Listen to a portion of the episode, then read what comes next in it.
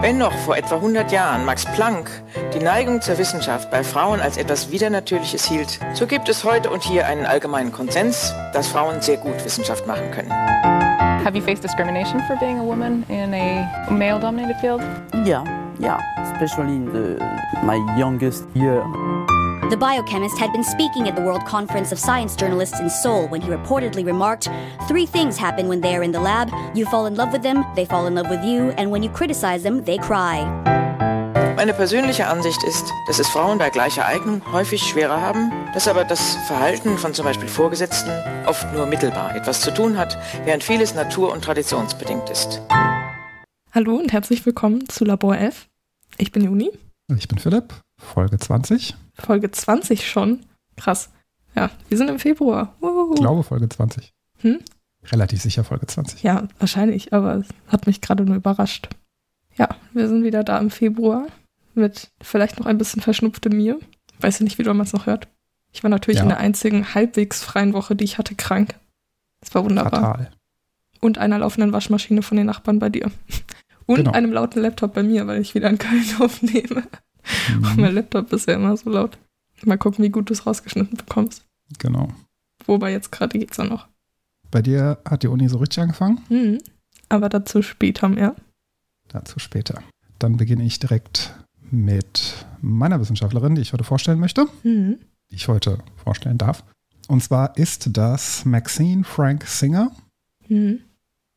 Jemals gehört? Nein, glaube ich. Eine amerikanische Biochemikerin lebt auch noch. Und zwar wurde sie am 15. Februar 1931 in New York geboren, also USA.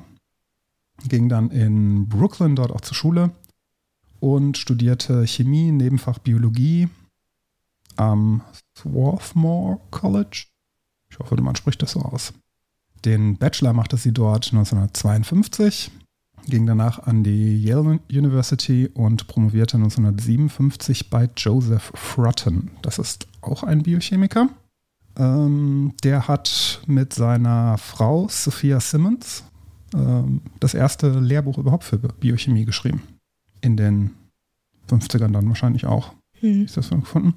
Und war wohl auch einer, der besonders früh ähm, Frauen in Yale förderte, auch für die Forschung. Also seine Frau war auch Biochemikerin. Zu der habe ich jetzt aber nicht so viel gefunden noch. Ähm, zu ihrer wissenschaftlichen Arbeit, ihre Promotionsarbeit, also ihre Doktorarbeit, ähm, hat sie sich erst mit Proteinen beschäftigt, aber auf Rat von Frutton fing sie dann an, sich mit ähm, Nukleinsäuren zu beschäftigen, Mhm. weil das war damals ein sehr neues Thema in den 50ern. Mhm. Ähm, wir haben es schon mehrmals erwähnt, aber da nicht alle das chronologisch hören, nochmal, was sind diese Nukleinsäuren? Das sind Teilbausteine der DNA und RNA. Und mit diesen Nukleinsäuren werden die vererbbaren Informationen in Zellen quasi gespeichert. Also auf der DNA. Und das bei quasi allen Lebensformen auf der Erde. Ähm, DNA ist so ein Strang aus Zuckermolekülen und an diesen Zuckermolekülen hängen jeweils eben vier verschiedene Nukleinsäuren. Bei der DNA sind das Adenin, Thymin, Guanin, Cytosin. Bei der RNA wird Thymin durch Uracil ersetzt. Das sind auch diese Buchstabenabkürzungen, die man dann häufig findet, ATGC oder eben AUGC. Genau, mit diesen beschäftigte sie sich dann näher. Sehr neues Forschungsfeld damals. Äh, war noch gar nicht so lange geklärt, dass es DNA gibt, was DNA überhaupt ist wie die funktioniert, wie man von den gespeicherten Erbinformationen in der DNA dann zu einem fertigen Organismus kommt. Und das war eben eins ihrer Forschungsschwerpunkte. Wechselte 1956 ans National Institute of Arthritis, Arthritis hm, Metabolism and äh, Diseases am National Institute of Health äh, in Washington, D.C.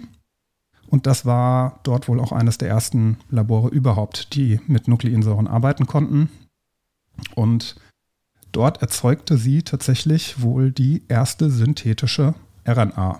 Also sie war die erste, die synthetisch RNA-Stränge im Labor bauen, bauen konnte. Und das war ein, eine ganz, ganz wichtige Grundlage, die sie da gelegt hatte.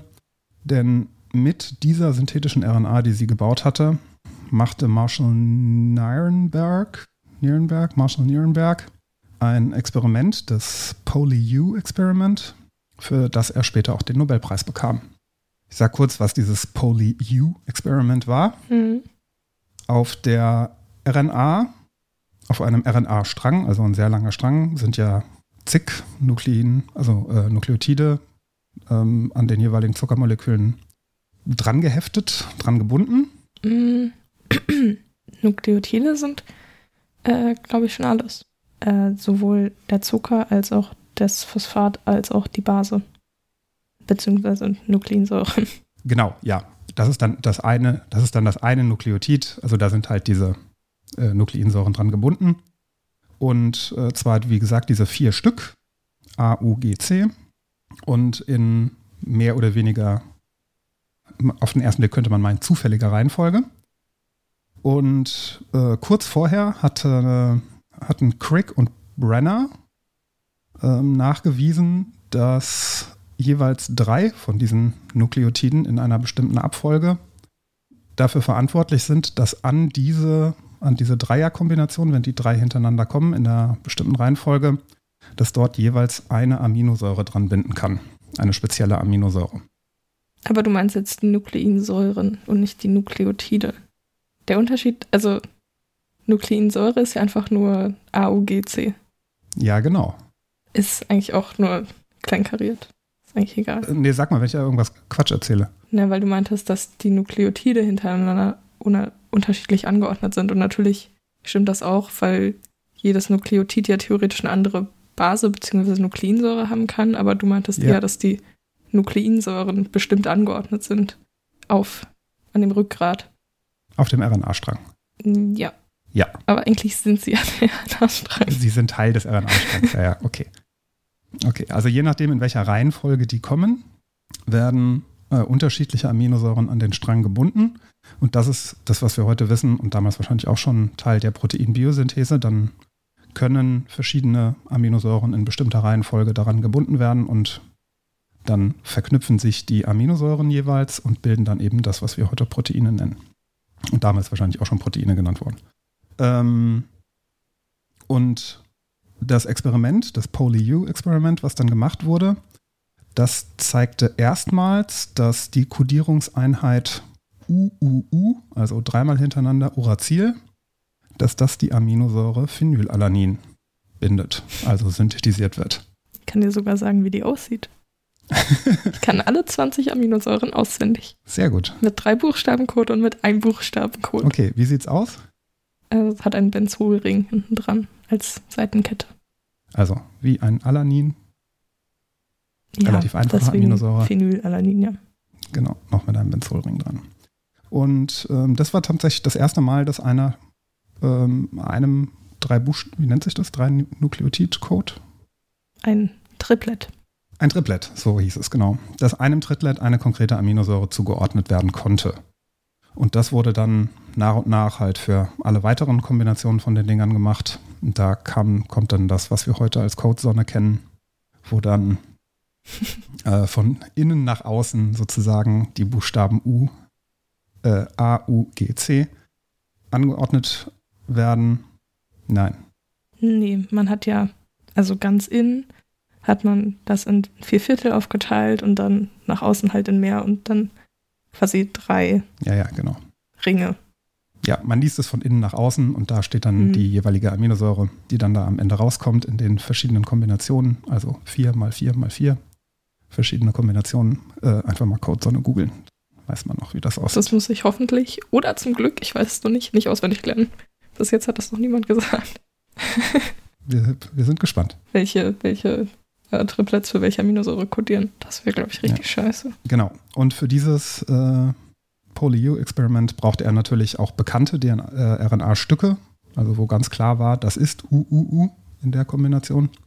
Und sie konnte die eben herstellen als erste und auch wirklich konkret die, die er verwendet hat, kamen von ihr.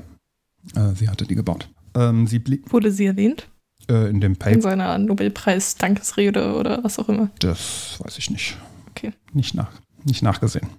Aber es ist wohl bekannt, dass sie das War also, findet man auch überall. Ja, aber bei Rosalind Franklin ist sie auch bekannt und sie wurde zum Beispiel nicht erwähnt. Ja, das ist richtig. Mm, da war ja auch der Crick ein bisschen beteiligt. Ein bisschen. Ähm, sie blieb am NI, äh, NIH, also National Institute of Health, bis 1979 und wechselte dann ans National Cancer, Cancer Institute, leitete dort das Labor für Biochemie, untersuchte Chromatinstruktur, also die, woraus Chromoso- Chromosomen gemacht sind, und genetische Re- Rekombinationen bei Viren. Das war ihr Spezialgebiet. 1988 bis 2002 war sie Präsidentin des Carnegie Institutes. Das ist eine relativ große Stiftung für äh, Wissenschaftsförderung. Unter anderem berühmte Forscher, die da äh, gefördert wurden oder auch mit dran, also die, von, die gefördert wurden, waren zum Beispiel Edwin Hubble, den kennt man vielleicht vom Hubble-Teleskop. Mm, Barbara McClintock, Hm. sagt ihr auch was? Ich habe den Namen schon mal gehört. Ja, hat auch einen Nobelpreis bekommen. Hm. Doch, ähm, War das die mit dem Mais? Nee, oder? Eis? Mais. Mais? Ja, genau, doch. Ah ja. Ich glaube, ja. Und ähm, die ähm, Wissenschaftlerin, die wir schon vorgestellt haben, Vera Rubin, wurde auch von da gefördert. Die was gemacht hat nochmal? Das war die mit den Lasern, Die Den mit den Lasern.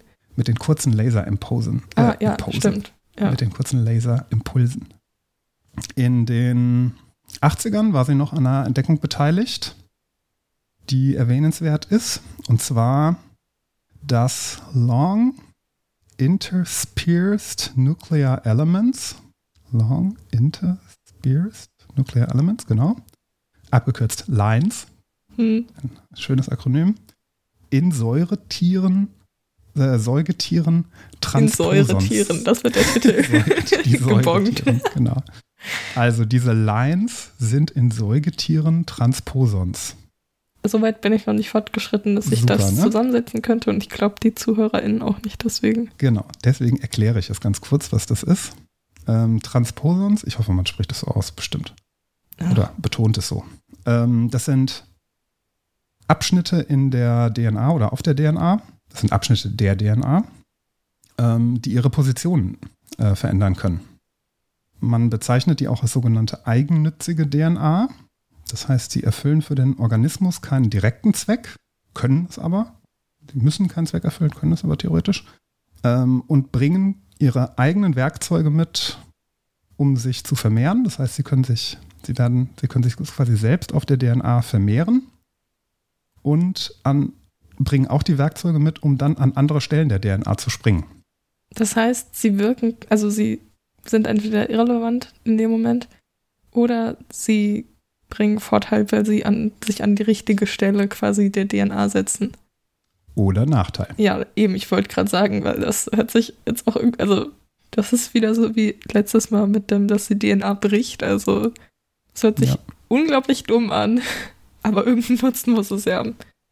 Ja, also ich, ich weiß nicht, ob sie einen, tatsächlich einen Nutzen haben, zumindest für den, für den konkreten Organismus. Oder es muss irrelevant sein im Großen und Ganzen, aber es kann ja keinen insgesamten Nachteil haben. Das ist, bleibt noch die Frage. Also die, hat, die haben keinen, ähm, zumindest wenn ich das richtig verstanden habe, die haben keinen direkten Nutzen für den Organismus. Aber das hat jeder Mensch. Hm? Das hat jeder Mensch. ja, Das gehört nicht zu einem Krankheitsbild oder so. das äh, sage ich gleich was dazu vielleicht. Okay. Also äh, erstmal ganz kurz. Also die haben keine tatsächliche Funktion für den Organismus. Wir könnten wohl, der menschliche Organismus könnte komplett ohne die Dinge auskommen. Das Hm. wäre nicht tragisch. Hm. Oder auch nicht nur Mensch, sondern alle ähm, Säugetiere. Ich nehme Säugetiere. Ich glaube, auch bei allen anderen gibt es das. Ähm, aber wie gesagt, wenn die abgelesen werden, dann produzieren die nichts anderes als Werkzeuge, um sich selbst zu vermehren. Also die bauen quasi Proteine, die ihren eigenen DNA-Strang nachbauen und den an eine andere Stelle in der DNA wieder einbauen. Das ist das, was die tun.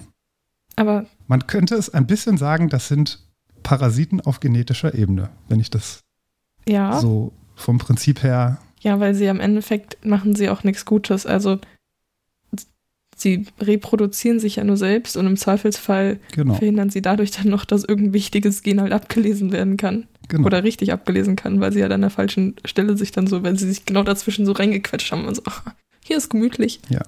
Und dann ist das andere Kind so, ich würde aber schon gern arbeiten. Und dann sind die so, nee, tut mir leid, wir werden jetzt abgelesen. ja, ja, genau. Also hat sie, also, Sie hat entdeckt, dass diese Lines in Säugetieren sogenannte Transposons sind. Aha, Ja, ich sage auch gleich noch zu, was nicht. Lines dann speziell sind. Ich sage gleich noch was Lines. Über die Funktion von den Dingern ähm, vielleicht auch gleich noch was. Also die gibt es erstmal. Das sind einfach Teile der DNA, die keinen anderen Zweck haben, als sich selbst zu reproduzieren und an andere Stellen in der DNA reinzuspringen. Also die sind quasi unabhängig. Die könnten, die sind quasi, ja, theoretisch, das sind Parasiten. So könnte man es. hm, Genetische Parasiten. hm, Okay, ähm, zum ersten Mal diese Transposons entdeckt hat die Nobelpreisträgerin Barbara McClintock. Ich glaube, das war auch tatsächlich im Mais. Das war das. war das das auch mit den verschiedenen Färbungen, was man immer sieht? Hm, das weiß ich nicht. Ich dachte, die kommt bestimmt nochmal in irgendeiner Folge, deswegen habe ich sie erst Ja, mal. wahrscheinlich schon. Also ich habe bestimmt schon 50 Mal diesen bunten Mais gesehen. Und dann schaue ich mir immer den Wikipedia-Artikel an und er ist einfach sehr lang. denke ich mir so, habe ich jetzt die Zeit dafür? Wahrscheinlich nicht. Vielleicht irgendwann mal mein Semesterferien. Wenn ich denn Semesterferien hätte. Aber dazu komme ich später. Okay. Genetische Parasiten ist auf jeden Fall ein super Folgentitel. Ich fand Säuretiere besser. Die Säuretiere können wir auch nehmen. Ja. Können wir noch schauen.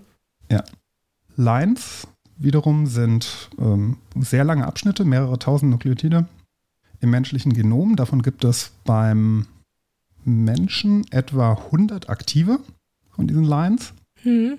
Das heißt, es gibt noch deutlich mehr, die sind aber alle inaktiv. Das heißt, die werden irgendwie aus diversen Gründen nicht abgelesen oder können einfach nicht mehr sich selbst reproduzieren. Hm. Sie arbeitete insbesondere an Line 1, untersuchte, wie sich das ganze Ding eben äh, dupliziert und dann in die DNA, in der restlichen DNA verbreitet. Und sie fand auch raus, dass das an neun Stellen, wo es eingebaut wird, Mutationen an den Genen auslösen kann. Wer hätte das gedacht? Wer hätte das gedacht? Und ähm, erkannte das eben zum Beispiel als Ursache für äh, Gendefekte, Hm. die auftreten können. Hm. Aber natürlich auch, Mutation ist natürlich auch evolutionär äh, was Gewolltes. Das heißt, aus evolutionärer Sicht erfüllen die quasi den Zweck, die Variation Stimmt, ja. zu erhöhen. Würde ich jetzt mal so rückschließen, wenn man der Evolution einen Sinn unterstellen möchte. Das stimmt. Jetzt wäre natürlich die Frage, das kann man ja jetzt so nicht untersuchen. Aber wie sinnvoll ist es im Vergleich dazu, dass es an sich im ersten Blick, äh, auf den ersten Blick erstmal weniger nützliche Eigenschaften hat? Ja, also nur weil eine Mutation stattfindet, heißt ja nicht, dass das unbedingt schlechter werden muss. Das ist ja, kann ja ich weiß, meine besser werden. Abi-Prüfung war dazu. Ja, ja. Also Aber- von daher, Ja, aber, also, ja, naja. Ich weiß auch nicht, woher die kommen und was. Also ich bin nicht überzeugt. Ich sehe den Sinn dahinter, aber ich bin ich finde, das hätte man irgendwie eleganter machen können. Ich habe keine Lösung, aber ich finde, das hätte man eleganter machen können. Damit würde man der Evolution ja dann einen äh, kreationistischen, Plan. einen kreationistischen Plan unterstellen, wo wir, glaube ich, mittlerweile von. Nee, ich unterstelle der Evolution einfach nur, dass sie sich ein bisschen mehr Mühe hätte geben können. Okay, Auf, einen, auf, einen, auf einer nerdbasierten Art. Nicht auf Ja. einer verschwurbelten Art. also, sie sind da, sie funktionieren, wie sie funktionieren und sie entdeckte das unter anderem beim Menschen. Veröffentlichte insgesamt über äh, 100 Paper, schrieb mehrere Bücher, auch viele populärwissenschaftliche. Hast du eins weil sie das gelesen? Ganze eben. Nee. Mm, Ich habe eins mal, da gab es eine Leseprobe, hab ich mal reingeblättert. Mm, Viele sind auch schon äh, sehr alt. Also sie war, ähm, ja, wie gesagt, 1930 geboren. Äh, wahrscheinlich auch nicht mehr ganz aktuell, was da jetzt dann zu der damaligen Zeit drin steht, aber bestimmt nochmal interessant. Das äh, aktuellste, was sie geschrieben hat, kam 2018 erst raus. Hm. Ähm, das ist das, wo ich so kurz reingeblättert hatte. Hm. Das Wie heißt heißt, das? Blossoms and the Genes that make them. Das geht um die genetische und evolutionäre Erklärung, warum Blumen blühen. Auch eine coole Frage. Ja. Aber kann man damit ein ganzes Buch füllen? Offensichtlich. Ja, das ist jetzt kein 800 Seiten Buch, ne? Ein Stephen King Buch. 1500 Seiten. Naja, nicht ganz. Wahrscheinlich auch genauso spannend. Wobei Evolution ja schon. Ich sollte nicht reden, während wir trinken, dann kannst du es nicht mehr rausschneiden, ne? Zumindest ist es aufwendig. Jetzt bleibt es drin. Einfach mit Schluckgeräuschen. Viel Spaß an alle Leute, die sowas nicht hören können. Okay. Also, das war ihre wissenschaftliche Arbeit im Wesentlichen. Gesellschaft politisch hat sie auch noch ein bisschen was gemacht. 1973 leitete sie die Gordon Conference on Nucleic, Nucleic Acids. Ähm, dort wurden die ethischen Aspekte der Gentechnik, insbesondere für rekombinante DNA, diskutiert. Hm. Rekombinante DNA ist künstlich erzeugte DNA-Abschnitte, die dann eingebracht, also künstliche DNA in der Petrischale in vitro hergestellt. 1973 war tatsächlich das erste Mal, dass äh, diese rekombinante DNA genutzt wurde, um Gene von anderen Spezies zu verändern. Also die wurde da rein transferiert. Hm. Wahrscheinlich damals irgendwelche Pflanzen oder Bakterien oder irgendwas. Und diese Konferenz macht äh, insbesondere auf die Risiken aufmerksam, die sowas ähm, auch bedeuten konnte. Hm. Das erste Mal, dass sich darüber jemand Gedanken machte. Nicht Gedanken machte, aber dass das groß, dis größer diskutiert wurde. 75 leitete sie auch oder war zumindest maßgeblich beteiligt an der Asilomar-Konferenz on Recombin Recombinant, Recom Recombinant DNA. Meine Güte, heute habe ich es einmal. Ach, bei mir kommt auch noch ein bisschen was. Also, kein Stress. Ähm, also, das war eine Zusammenkunft von 140 Wissenschaftlerinnen, Juristinnen, Ärztinnen, Hm. breites Spektrum. Und da wurden dort erstmals Richtlinien zum Umgang und auch Verbote ähm, erlassen für rekombinante DNA. Beispielsweise, dass nur in speziellen Laboren damit gearbeitet werden durfte, Hm. damit das nicht in die einfach so mal in die Natur rauskommt, äh, damit man besser abschätzen, um, um also zumindest bevor ähm, die Risiken besser abgeschätzt werden könnten. Oder beispielsweise, dass das nur eingesetzt werden soll, zum Beispiel in Bakterien, die sehr anspruchsvoll sind und die in der natürlichen Umgebung sowieso nicht überleben könnten. Das heißt, man hat da spezielle Bakterien genommen, die ganz besondere Anforderungen irgendwie an die, an die Umwelt Ganz stellen. besondere Anforderung ist sehr nett formuliert. Die haben einfach ein Bakterium genommen, was ein richtiges Snowflake ist. Und man so, an dem können wir gut rumexperimentieren, weil du stirbst direkt, direkt draußen. Also so, andere Bakterien richtig krass, andere Bakterien so, oh, Beton, richtig versifftes Wasser, richtig gut. Dieses Bakterium nicht. Äh, äh, das, das hätte gerne ein, ein, ein Seidenbett, aber das findet man halt einfach nicht so auf der Ja. Straße und in Toiletten und wo Bakterien auch immer so vorkommen. Und dann die Ja. einfach so, ja, sorry, Dude, also entweder du hast irgendeinen Nutzen oder gar keinen. So, Snowflake-Bakterium ist auch ein guter Titel. Heute ist wieder gut. Meine letzte Folge war so schwer, einen Titel zu finden. Na, wobei es ging aber. Genau, ja. Also pH 0,1 zu tief, zack, tot. Sie engagierte sich unter anderem auch für mehr weibliche Forscher in den Naturwissenschaften, schrieb dazu einen Science-Artikel, Beyond Bias and Barriers. Noch gar nicht so lange her. Den kenne 15 ich, glaube ich, so. sogar. Kann sein. Ja, ich habe den Titel irgendwo mal gehört. Ähm, 1978 wurde sie Fellow der American Academy of Arts and Science, war in der National Academy of Sciences, Päpstliche Akademie der Wissenschaften, American Philosophical Society, erhielt die National Medal of Science. Und Ganz den L'Oreal-Preis. Nein, nein, nein, ganz viele Auszeichnungen. Ähm, den Award for Scientific Freedom and Responsibility und den Public, die Public Welfare Medal und wurde vom Discovery Magazine in die Liste der 50 Most Important Women in Science Hm. gewählt. Und das war Maxine Frank Singer. Scheinbar hat sie zwischendrin auch noch geheiratet, aber darüber habe ich nichts gefunden. Das ist auch irrelevant. Also, außer sie hat eine Frau geheiratet, dann nicht, aber ansonsten. Ich weiß es. Nee, ja, cool. genetische Parasiten und erste künstliche RNA. Dann bist du dran. Ich frage mich immer, wenn die Kirche, wenn die Kirchenglocken läuten, was dann so spezifisch zu der Zeit ist, weil es ist 1648 an einem Sonntag. Das fängt wahrscheinlich um 17 Uhr der Gottesdienst an. Aber da muss man noch nicht zwölf Minuten vorher anfangen. Also ich meine, ich habe schon mein ganzes Leben neben der Kirche gewohnt, aber bin ich jetzt trotzdem irgendwie. Hm. Aber ich habe um 12 und um 18 habe ich immer eine schöne Melodie. Naja, Von den Kirchenglocken. also nein, die wird so, die wird einfach abgespielt, glaube ich. Ich weiß nicht, ob es so ein Kirchenmelodie, also, na doch, aber halt nicht so wie normale Kirchenglocken, die kommen erst danach. Ist aber nicht der Dom. Nee, also den höre ich wahrscheinlich auch. Läutet der überhaupt? Keine Ahnung. Weiß ich nicht, ich meine, ich wohne auch theoretisch neben dem Dom, aber das ist nicht der Dom. aber ich glaube, den, den hört man auch, aber irgendwie hört sich nie so richtig an, wie ich mir vorstellen würde, dass der Dom sich anhören würde, wenn es der Dom ist. Aber hier sind generell sehr viele Kirchen, also es ist eigentlich egal, wo man wohnt, weil man hört es überall. Naja, Freust du dich schon auf den Karneval in Köln? hm, da bin Doch ich ja in bestimmt. Frankfurt. Achso, Da habe ich ja frei. Da hat die Uni ja genau zu. dein Ding, dachte ich. Ähm, und dann gehe ich schön nach Frankfurt und am Aschermittwoch schreibe ich schön Mathe. Und dann habe ich wieder Uni. Aber dann ist auch Karneval vorbei. Ich höre jetzt aktuell, also auch abends immer schon betrunkene Leute, also ich habe wirklich keinen Bock dann auf Karneval. Ist, ja, naja, egal. Ich mache weiter. Yes. Und zwar ist das jetzt wieder so eine 2 in 1 Folge geworden. Also eigentlich ja 3 in 1 dann quasi, weil du hast ja eine vorgestellt.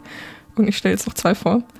Ähm, ich habe nämlich mit einer angefangen und dann war ihre Schwester da aber so mit integriert und dann war ich so, na komm, mach ich jetzt beide. War auch nicht so viel. Mm.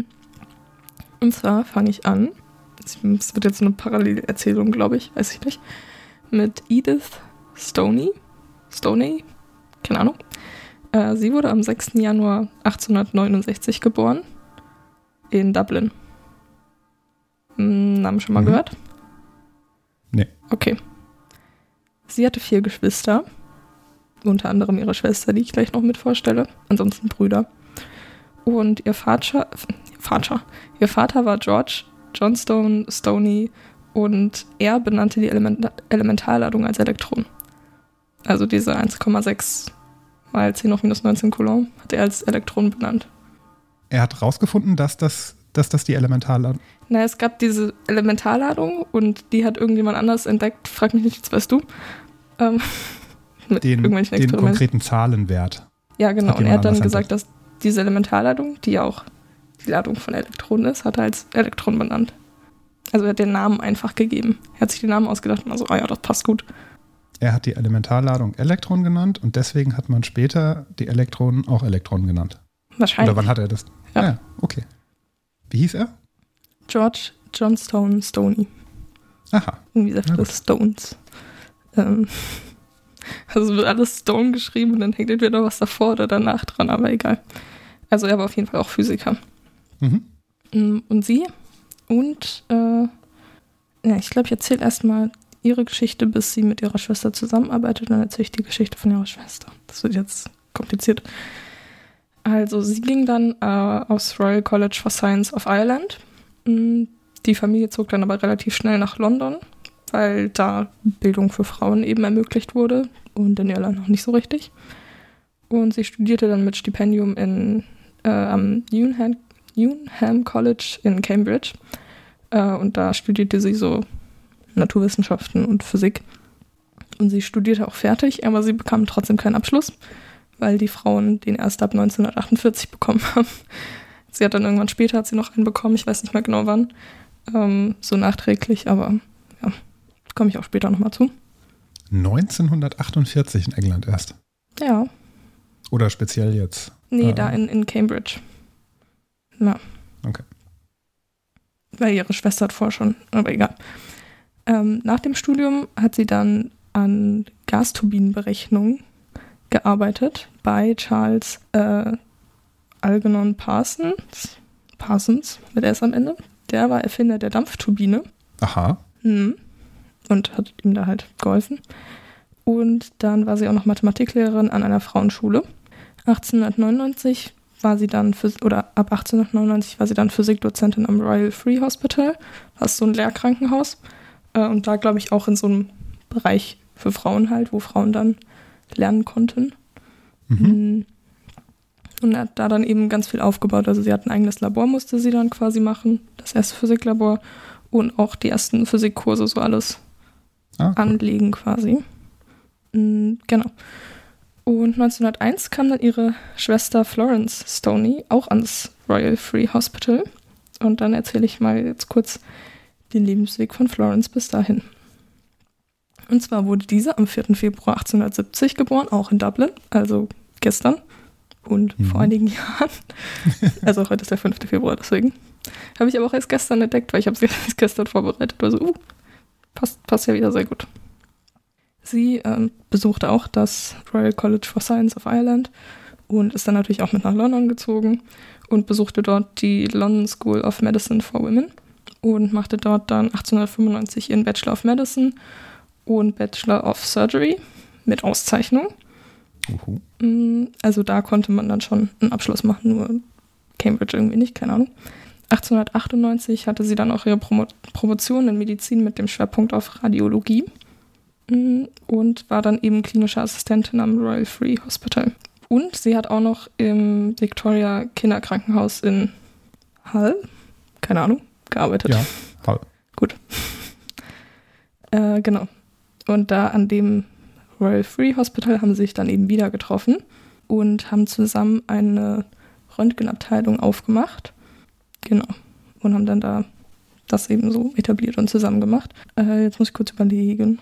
Also Edith hat dann da auch weitergearbeitet. Sie hatte da sogar eine extra Stelle, quasi eine neue Stelle für bekommen, die hieß medizinische Elektrikerin. Ha. Und hat dann da eben, weil sie hat ja auch eigentlich Physik studiert und alles, hat das dann da gemacht. Währenddessen ist Florence, hat auch eine Röntgenabteilung im Elizabeth Garrett Anderson Hospital for Women äh, aufgebaut und hatte da aber sehr wenig Unterstützung. Also sie hat, hatte, hatte, hatte keine Gelder irgendwie so richtig dafür bekommen und keine entsprechenden Räumlichkeiten und sowas. Wenig Platz, ja. Mhm. Deswegen hat sie dann noch 1906 ihre eigene Praxis aufgemacht und hat sich dann da vor allem mit Uterusmyomen beschäftigt, was gutartige Tumore sind und die Tumore, die am meisten bei Leuten mit Uterus auftreten. 1900, warum habe ich das andersrum? Naja, also bevor sie ihre Praxis aufgemacht hat, hat sie 1904 eine Bildungsreise, könnte man sagen, nach Amerika gemacht, war dann an verschiedenen Orten und ist mit der Coolidge-Röhre zurückgekommen. Sagt ihr dir was? Coolidge? Ja. Nee. Das ist, äh, also Coolidge war einfach der Dude, der die entwickelt hat. Äh, und die ist äh, wichtig für reproduzierbare Bedingungen bei radiologischen Untersuchungen mm, und wird auch noch bis heute benutzt. Ich habe es mir kurz angeschaut. Es war gestern Abend 10 Uhr. Ich habe es nicht direkt verstanden. Es ist, macht irgendeinen Unterschied, weil er irgendwie nicht irgendwelche Gase benutzt, sondern irgendwas anderes. Keine Ahnung. Auf jeden Fall war es vorher nicht möglich, die Bedingungen zu reproduzieren, die eben da herrschten. Und die Leute, die das benutzt haben, mussten quasi alle irgendwie Physik studiert haben. Weil wenn sich eine Sache direkt verändert hat, mussten die dann direkt wissen, was da ist. Also man konnte die nicht jeder Person so geben und hier ist die Bedienungsanleitung, sondern man musste diese ganzen Vorgänge dahinter verstehen und es sind oft irgendwelche Schwankungen oder sowas aufgetreten. Das ist eine Röntgenröhre. Ja, Okay, das war noch nicht klar. okay, ja, sorry. Das ist eine Rönt- Röntgenröhre und die wird bis heute auch noch benutzt. Ich glaube, sie ist mit einem Vorgänger dann davon, aber Ja. Wahrscheinlich irgend so ein spezielles Funktionsprinzip. Mhm. Ja. Genau. Und damit war sie quasi eine der Pionierinnen. Und die hat sie dann, ja. Dann ist er irgendwann zu der Zeit, also 1914, der Erste Weltkrieg ausgebrochen. Und die beiden haben sich direkt beim britischen Roten Kreuz gemeldet und haben gesagt, ey, wir würden gerne irgendwie die Soldaten versorgen äh, mit Röntgenaufnahmen, das könnte irgendwie ganz sinnvoll sein. Wurden aber aufgrund ihres Geschlechts abgelehnt. also am Anfang vom Krieg war man anscheinend noch optimistisch, hat gesagt, ach, die Frauen, die brauchen wir nicht. Können zu Hause bleiben, alles chillig. Weiß ich nicht, keine Ahnung. Naja, sie haben dann auf jeden Fall zusammen ihre eigene Abteilung im Women's Imperial Service, in, in der Women's Imperial Service League aufgemacht. Also haben die selbst so organisiert mit der Hilfe. Florence ist dafür durch Europa gereist. Dazu komme ich gleich. Und Edith ist halt in London geblieben und hat Material und Gelder beschafft, eben dafür. So, dann komme ich zur Florence-Reise durch Europa. Mhm. Mm, Sie war nämlich äh, relativ am Anfang des Krieges erst in Belgien und dann in den Niederlanden und später in Frankreich. Und da gab es am Anfang relativ krasse Bedingungen. Also sie hatten dann so ein Lager quasi in einer alten Konzerthalle, glaube ich, irgendwie äh, aufgebaut. Und die wurde dann aber 18 Stunden lang äh, dauerbeschossen. Und dann sind, mussten sie halt fliehen. Und dann sind sie Mhm. auch relativ kurzfristig quasi erst, weiß ich gar nicht, ob es nur über einen random Fluss in Belgien war oder in die Niederlande. Aber auf jeden Fall sind sie 20 Minuten vor Brückensprengung erst auf der anderen Seite quasi dann angekommen. Und alles, hat dann später auch Auszeichnungen dafür bekommen, aber da komme ich dann später zu. Hat auf jeden Fall, waren die immer in sehr brenzligen Situationen. Genau, also während sie da schon mal so ein bisschen rumgereist ist, hat Edith äh, ihre Lehre beendet und hat ein 250 Betten Lazarett in Nordfrankreich errichtet mit der Unterstützung der Suffragetten. Spricht man das aus? Ich glaube schon. Gut. Ich war mir unsicher. Ich habe nur englische Videos dazu gesehen. Wie spricht man es auf Englisch? Suffragettes, oder? Weiß ich auch nicht mehr, es war jetzt gestern Abend um 10. Also.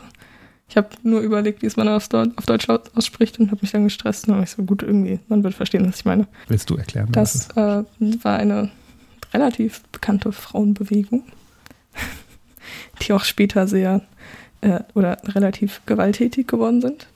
Relativ. Relativ. Dazu komme ich auch später noch. Erfinder der Briefbombe. Hm. Ja, wenn man Frauen nicht wählen lässt, dann passiert halt sowas. Also selbst dran schuld, würde ich sagen. Nein. Ähm, naja, auf jeden Fall haben sie da dann das 250 Betten oder hat sie dann das 250 Betten Lazarett eröffnet und hatte da dann auch eine Röntgenstation sozusagen und konnte damit dann natürlich zum einen Kugeln und so Splitter und so lokalisieren und zum anderen hat sie das als erste benutzt zur Diagnose von Gasbrand. Das kann man mit Röntgenstrahlung anscheinend ganz gut untersuchen. Gasbrand ist ja so Verletzungen, die, also infektiöse Verletzungen, die dann so Gas im Inneren bilden, also sind so Bakterien Okay. und Du- äh, die Ahnung. bilden dann so Gas und also auf Röntgenstrahlung erkennt man das. Das sieht dann, also ist einfach so ein anderes Muster, das kann man gerne googeln, aber googelt auf jeden Fall Gasbrand-Röntgenbilder und nicht einfach nur Gasbrand. Endet böse. Ich habe nun das eine Bild auf Wikipedia gesehen und das hat mir gereicht. Philipp googelt Gas- Gasbrand. Mach mal ruhig weiter. Ja, ich will ja die Reaction sehen. Wenn ich rede, dann komme ich das ja nicht mit. Und also du kannst ja auch gerne mal Röntgenbilder suchen und dann beschreiben, was du siehst. Man, das ist einfach nur so ein kleiner Unterschied von der Struktur. Ich weiß auch nicht genau, warum man jetzt das unbedingt sieht. Äh, Das ist eine Verletzung der Haut, oder? Oder ist das inneres Gewebe? bitte was? Das ist eine Verletzung der Haut oder ist das inneres Gewebe? Ich kann es gerade nicht einschätzen, weil Röntgenbilder sieht man ja einmal komplett durch. Weiß ich nicht. Also, ich habe mich jetzt auch nicht so richtig damit beschäftigt. Ich dachte, das wäre irgendwie auch ein gängiger Begriff. Also, ich hatte schon mal gehört. Und es ist einfach so, dass Verletzungen dann, also, dass dann da irgendwelche Bakterien, glaube ich, reingehen und die dann halt für Gasentwicklung sorgen. Und es ist Mhm. auf jeden also, es passiert durch eine Verletzung der Haut. Aber wenn man es dann nicht behandelt, dann verlierst du halt das ganze Bein oder so. Ja, ja. Also- Also, man sieht, man sieht große, im Röntgenbild sieht man große dunkle Flecken am Muskel oder Mhm. man kann ja nicht erkennen, ob es jetzt im Muskel oder auf der Haut oder, aber es ist wohl im Muskel. Ja. Na, auf jeden Fall ist es da halt relativ wichtig, dass man das eben früh erkennt.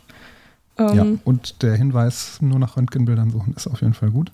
Da taucht so ab der zweiten Seite tauchen dann die nicht mehr Röntgenbilder auf. Das ist unschön. Hm. Ihre nächsten Stationen, also von Edith, waren dann Serbien, Mazedonien, Griechenland und Frankreich. Wobei ich glaube, ihre Schwester war da auch mit dabei. Nein, weiß ich nicht. Ich komme gleich dazu, was sie während des Kriegs gemacht hat. Naja, Mhm. mm, genau, also sie war in, wobei ich glaube, sie war nur in Serbien und halt dafür dann durch die ganzen anderen Länder auch noch irgendwie. Keine Ahnung. Naja, auf jeden Fall hatte sie ähm, schlauerweise einen tragbaren Motor mitgenommen und dadurch konnte sie dann das ganze Krankenhaus in Serbien mit Strom versorgen und natürlich auch wieder ihre kleine Röntgenabteilung Mhm. und äh, konnte da dann auch einfach Leute versorgen. Und es war halt, wie auch bei ihrer Schwester in Belgien, sehr, sehr oft sehr gefährlich. Und es gab mehrfache Evakuierungen. Ich glaube, sie mussten auch irgendwie zwischendurch mal so einen kleinen Teich irgendwie, äh, wie nennt man das? Entpumpen. Das Wasser Mhm. daraus befördern. Mm. Es war halt alles ein bisschen improvisiert. Es gab sehr wenig Materialien im Krieg und so. Alles ein bisschen schwierig, könnte man sagen. Ja. So, äh, nochmal kurz zu Florence. Die ist nämlich 1915 wieder nach London zurückgekehrt und hat dann da am Fulham Military Hospital gearbeitet als Leiterin der Abteilung für Röntgen und Elektrik. Und sie war eine der ersten Frauen in dieser Position, die Vollzeit für das British War Office gearbeitet hat. So, nach dem Krieg war Edith noch bis 1925 Dozentin für Physik am King's College for Women. Und ja, Danach ist sie zu ihrer Schwester gezogen nach Bournemouth. Mhm. Spricht man das aus? Ja. Ähm, das war auch lustig, weil auf der einen Seite stand, dass das in Irland war. Und ich war so, hä, bin jetzt nicht so der Geografie-Spezialist, aber ich glaube, das Nee. ist in England. Es ist auch in Es ist in? England. Also Ja. vielleicht gibt es auch einen Ähm. Bournemouth in, in Irland. Aber. Nee, also England. 1918 war ihre Schwester nämlich schon nach da gezogen und hatte dann noch äh, ein bisschen am Royal Victoria, äh, Victoria und am West Hands Hospital, ich kann meine Schrift nicht lesen, gearbeitet. Ähm, und sie hatte auch dann nach dem Krieg noch ein paar Sachen veröffentlicht zu verschiedenen Erkrankungen und war beratende Strahlentherapeutin am Victoria's Cripples, äh, im Victoria Cripples Home. 1928 ist sie dann in den Ruhestand gegangen äh, und ist mit Edith oder die beiden sind dann zusammen noch nach Indien gereist. Und da hat Florence dann ihre letzte Arbeit geschrieben über Knochenerweichung und den Einfluss von UV-Strahlung und Vitamin D und sowas. Sie war aber schon relativ lange dann auch ein bisschen krank, weil, wie wir wissen, Röntgenstrahlung, wenn man das das ganze Leben lang abbekommt, ist vielleicht nicht die beste Sache. Hm. Sie ist dann. Das ähm, Schicksal vieler Forscherinnen aus der Zeit. Ja, ich hatte auch letztens in Biochemie hatten eine Vorlesung ähm, über die DNA halt und dann meinte meine Professorin, also hat dann die Story von Rosalind Franklin halt ein bisschen falsch erklärt. Und dann hatte ich aber gesehen, dass sie irgendwie nur 38 oder sowas geworden ist. Und ich war so, okay. Das hat vielleicht so 10, 20 Jahre mehr, aber gut. Naja. Äh, äh, Florence Stoney ist dann auf jeden Fall am 7. Oktober 1932 äh, gestorben mit 62, unter anderem an Wirbelsäulenkrebs. Also das hatte sie auch. Sie war die erste Radiologin im Vereinigten Königreich. Und äh, jetzt komme ich kurz zu ihren Auszeichnungen. Sie hat 1914 den Stern der Tapferkeit bekommen, eben wegen diesen ganzen Kriegssituationen, in denen sie war. Hm. Hauptsächlich diese Beschuss über 18 Stunden und die Flucht dann. 1919 hat sie den Order of the British Empire bekommen. Hm. Dafür, dass sie das bekommen hat, findet man erstaunlich wenig über sie. Na gut, Order of the British Empire ist, glaube ich, ist das so eine, so eine ganz hohe, Ist schon Zeichnung? relativ hoch. das ist so Bundesverdienstkreuz, oder? Ja, äh, also Aber weiß ich nicht, so- aber das ist ja, Ja, aber da gibt es ja auch so, da gibt's ja auch ganz viele Abstufungen. Also ja, auf jeden Ich Fall was nicht. Besonderes. ich weiß es. Und sie war Gründerin und Präsidentin der Wessex-Niederlassung der British Associ Association for Radiology and Physiotherapie in Englisch ausgesprochen. Ja. Tja. Dein, dein Versuch? Nee. Gut. Physio? Wie spricht man? Naja. Das wollte ich eigentlich noch nachschauen, habe ich dann gelassen. Ist auch egal. Das äh, wurde später ins British Institute of Radiology umbenannt. Und als sie gestorben ist, gab es vom British Journal of Radiology einen Nachruf, der fünf Seiten lang ging. Also sie war sehr wichtig für die wissenschaftliche Welt. Nicht Trotzdem weiß man, also gibt es jetzt nicht so viele Sachen zu ihr. Ihre Schwester, also Edith, hat ein bisschen länger gelebt. Allerdings auch nur acht Jahre. Nee. Sie hatte dann nach der Pensionierung ihr Engagement in der Frauenbewegung wieder aufgenommen. Da hatte sie sich nämlich auch schon vor dem Krieg engagiert, deswegen sie auch von den Suffragetten unterstützt wurden und da Gelder bekommen haben. Und äh, beide hatten die Frauenbewegung natürlich unterstützt, jedoch nicht die Gewalt, die dann später darauf gefolgt ist. Also sie Mhm. waren eher so in den Anfangsmomenten mehr mit dabei. 1900, 1909 bis 1915 war Edith auch die erste Schatzmeisterin der British Federation of University Women. Mhm. Genau, das ist später dann noch relevant. Ähm, genau, und nach ihrer Pensionierung hatte sie dann eben das Engagement wieder aufgenommen und war unter anderem auch eines der ältesten Mitglieder der Women's Engineering Society. 1936 hat sie dann die Johnstone and Florence Stoney, das Johnston and Florence Stoney Stipendium ähm, an der BFUW, also dieser British Federa Federation of University Women, äh, ins Leben gerufen. Mhm. Benannt wahrscheinlich nach ihrem Vater und ihrer Schwester. Also ihr Vater hat sich auch sehr dafür eingesetzt, dass äh, Frauen studieren konnten und alles. Mm, Und der ging, äh, das Stipendium ging dann vor allem an Frauen auch, die ähm, vor, vorzugsweise irgendwas mit Medizin studieren oder sowas in die Richtung. Ähm, wobei das nicht ganz stimmt, also so Medizin, Physik. Äh, und dann vorzugsweise noch im Ausland. Mm, Weil es eben wichtig war, dass man da so Auslandserfahrungen und Vernetzung und sowas hat. Mhm. Sie ist dann am 25. Juni 1938 auch gestorben mit 69. Und es gab Nachrufe in The Nature, The Lancet and The Women Engineer und in der Times. Oh, Hm. ja, Und es gibt, ja auch. es gibt, also ich habe kein einziges YouTube-Video über sie gefunden. Hm. Ich wollte nämlich nochmal nachschauen wegen, der, wegen dem Nachnamen, wegen der Aussprache. nee, ich habe das, ich hab, also ich komme gleich noch zu den Auszeichnungen. Ich habe das Gefühl, dass ich irgendwas vergessen habe. Naja. Also man kann sie als die erste medizinische Physikerin bezeichnen, die es so gibt. Hm, genau. Das dazu. Also ihre Schwester war die erste Radiologin des Vereinigten Königsreich, Königreichs Mhm. Egal. Und sie war die erste medizinische Physikerin, weil das hatte sie ursprünglich studiert. Sie hat äh, auch durch ihre ganzen Einsätze die britische Königsmedaille bekommen, die britische Foster Alley Siegesmedaille. Ich kann meine Schrift wieder nicht lesen. Gehe davon aus. Ähm, dann Order der Heiligen, irgendein Orden aus Serbien. äh, Croix de Guerre äh, aus Frankreich und noch eine weitere französische Medaille, die ich aber auch nicht aussprechen kann. Ähm, und wie gesagt, irgendwann hatte sie später noch ihren Bachelor und Master vom Trinity College in Dublin verdienen bekommen, weil da auch äh, ab 1904 Frauen erlaubt waren. Und das hat sie dann noch nachträglich so bekommen, genau. Mhm. Ja, das waren Edith und Florence Stoney. Wow. Sehr cool. Hm. Zwei der ersten irischen wahrscheinlich, ne? Hm? Zwei der ersten irischen WissenschaftlerInnen wahrscheinlich zu der Zeit. Ja, wahrscheinlich. Ja, und ich hatte halt Edith Stoney hatte ich irgendwie mal äh, irgendwo mir auf Insta oder sowas halt, dann hatte ich einen Post gesehen. Und dann habe ich aber so halt sie dann angefangen vorzubereiten und dann habe ich gesehen, dass ihre Schwester halt auch voll viel gemacht hat und auch dazu passt. Und dann dachte ich mir, gut. Ja. Also die haben schon echt auch viel zusammen gemacht und so und deswegen. Oder hatten auch einen ähnlichen Lebensweg dann. Ich glaube, keine von beiden hat geheiratet. Einfach Independent Women. Wow. Das kann sein. Naja, also ich glaube, bei denen trifft jetzt nicht dieses They were just roommates. Wäre eher ein bisschen kritischer als anderen Schwestern. naja. Naja, wobei, Fortpflanzung wird da eh nix, also von daher. Ja, also, Ja, wäre schon komisch. ja. Naja.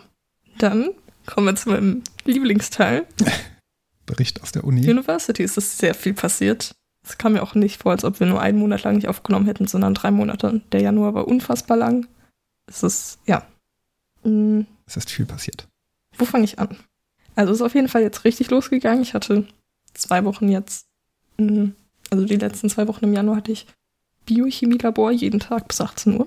Das war sehr toll. Und vorher noch Uni. Also ich war jeden Tag zehn Stunden oder so in der Uni. Mhm. Ähm, aber es war insgesamt sehr cool. Also am Anfang haben wir zum Beispiel nur so Wasser pipettiert, um so die Mikropipetten einzustellen oder zu schauen, ob die richtig eingestellt sind. Mhm. Aber selbst das fand ich schon toll und da habe ich gemerkt, das ist der richtige Weg. Mhm. Es gab sehr viele Aufs, sehr viele Ups. ich weiß auch nicht mehr alles so richtig genau. Es ist schon ein bisschen her. Ich musste jetzt auch nicht lange erzählen. Was aber richtig cool ist, wir hatten einmal so ein äh, Aminosäurentrennung per Dünnschicht-Chromatographie gemacht. Also da macht man so Aminosäuren auf so Zellulosepapier und dann werden die da so, je nachdem wie die Seitenkette aufgebaut ist, halt hochgezogen und das sieht dann einfach sehr cool aus. Also man hat was, was man so sieht, was man gemacht hat. Mhm. Und das konnte mir mithängen. Das hängt jetzt neben meinem Schreibtisch. Das ist cool. Was nach dem Labor natürlich folgt, ist äh, Protokoll schreiben. Ah, immer das Schönste. Wobei mir das auch echt Spaß macht. um Gottes Willen. Das Problem ist nur, ich muss halt auch ein paar andere Sachen machen. Also morgen fängt auch wieder unser Chemiepraktikum an. Nicht wieder, es fängt an. Für die nächsten vier Wochen. Auch jeden Tag bis 18 Uhr. Wir haben mehr Chemiepraktikum als die Leute, die Chemie studieren. Ist das Organik oder Anorganik? Allgemein und Anorganik. Ah, dann darfst du einen Trennungsgang machen. Herzlichen Glückwunsch. Ja, also weiß ich noch nicht. Einer, der Master ist, meinte, man muss 37 Experimente an einem Tag machen. Bin gespannt. nee, also, aber ja. Und was auch noch ansteht, ist unsere Mathe-Klausur in drei Wochen. Und ich habe, gestern wurde ich von einem Freund daran erinnert, dass es doch sehr viel ist. Hm, Ich würde lieber sechs Stunden Protokoll schreiben, als eine Stunde Mathe zu lernen. Das, gestern habe ich nur Protokoll geschrieben, es war sehr schön. Aber die, aber die Vorlesung Mathe lief die schon vorbei, oder? Ja, Vorlesungsschluss, also Vorlesungsende war jetzt am Freitag. Ich habe jetzt keine Okay. Vorlesung mehr. Aber ich habe halt auch keine Semesterferien, weil ich jeden Tag bis 18 Uhr Chemiepraktikum habe. Bis zum 10. März. Ja. Also gut, zwischendurch ist eine Woche frei wegen Karneval, aber so, da schreibe ich Mathe. Ich habe nicht frei. Ein Freund von mir meinte, also der studiert was ganz anderes in Hamburg. Der meinte letztens so, ja, ich habe jetzt meine Klausuren fertig und habe jetzt Semesterferien. Und ich war so, warum? Naja, ja. also ich bin nicht so ein Fan von Blockpraktika, aber an sich Labor sehr cool. Was lustig ist, weil in der Schule mochte ich Experimente nie so sehr. Aber Labor ist ja auch Sind noch ja mal auch was Ein anderes. bisschen andere Bedingungen. Das stimmt. Ganz leicht unterschiedlich. Dann, was auch richtig cool war, ich habe ich hab, erstmal, ich habe Freunde gefunden. Woo. Aber Leute haben das erste Mal meine Nerd-Shirts kommentiert. Ich habe ja immer so T-Shirts, wo so lustige Sachen draufstehen für manche Leute und für manche Leute eher peinliche Sachen. Ich finde sie lustig. Und die wurden das erste Mal bemerkt. Das war toll. In der Universität. Ja. Ja. Von den Professoren. Nee. Also über unseren Professor könnte ich auch noch ein bisschen was erzählen, aber ich glaube, Lieber nicht. das lasse ich mal. Naja. Was auch richtig, also was weiß ich jetzt nicht, aber ich habe ja schon mal so, also erzählt, dass manche Sachen halt sehr einfach sind und manche Sachen nicht. Also Mathe und Chemie dann zum Beispiel. Äh, Und das immer so zwischen Imposter und Gottkomplex so hin und her schwankt. Mhm. Und jetzt aktuell noch Stand 5.2.17.18 werde ich von meinen Kommilitonen als sehr schlau angesehen. Jetzt auch so generell, ich bin Julian 3.0. Julian 1.0 war irgendein Dude, der jetzt, glaube ich, im Master ist und einfach sehr Mhm. viele Sachen wusste. Julian 2.0 waren zwei Kommilitonen von mir zusammen und ich bin jetzt Julian Mhm. 3.0. Okay. Und die kannten alle Julians vorher? nee, das schon, hat der eine, der auch im Master jetzt ist, der macht das Tutorium von uns, also wo man so Fragen stellen oder? kann, Ah, okay. wo man so Übungsaufgaben bespricht. Und ich war vor zwei Wochen das erste Mal dann halt da, m, weil ich Zeit hatte. Also eigentlich hatte ich vor auch Zeit, aber irgendwie, ja. Das ist eigentlich echt sinnvoll, dahin zu gehen. Ach, Aber ähm, genau, dann wurde danach gesagt, wurde mir über Dreiecken erklärt, dass ich jetzt Julian 3.0 bin. Und ich wurde gefragt, ob ich auf einem naturwissenschaftlichen Internat war.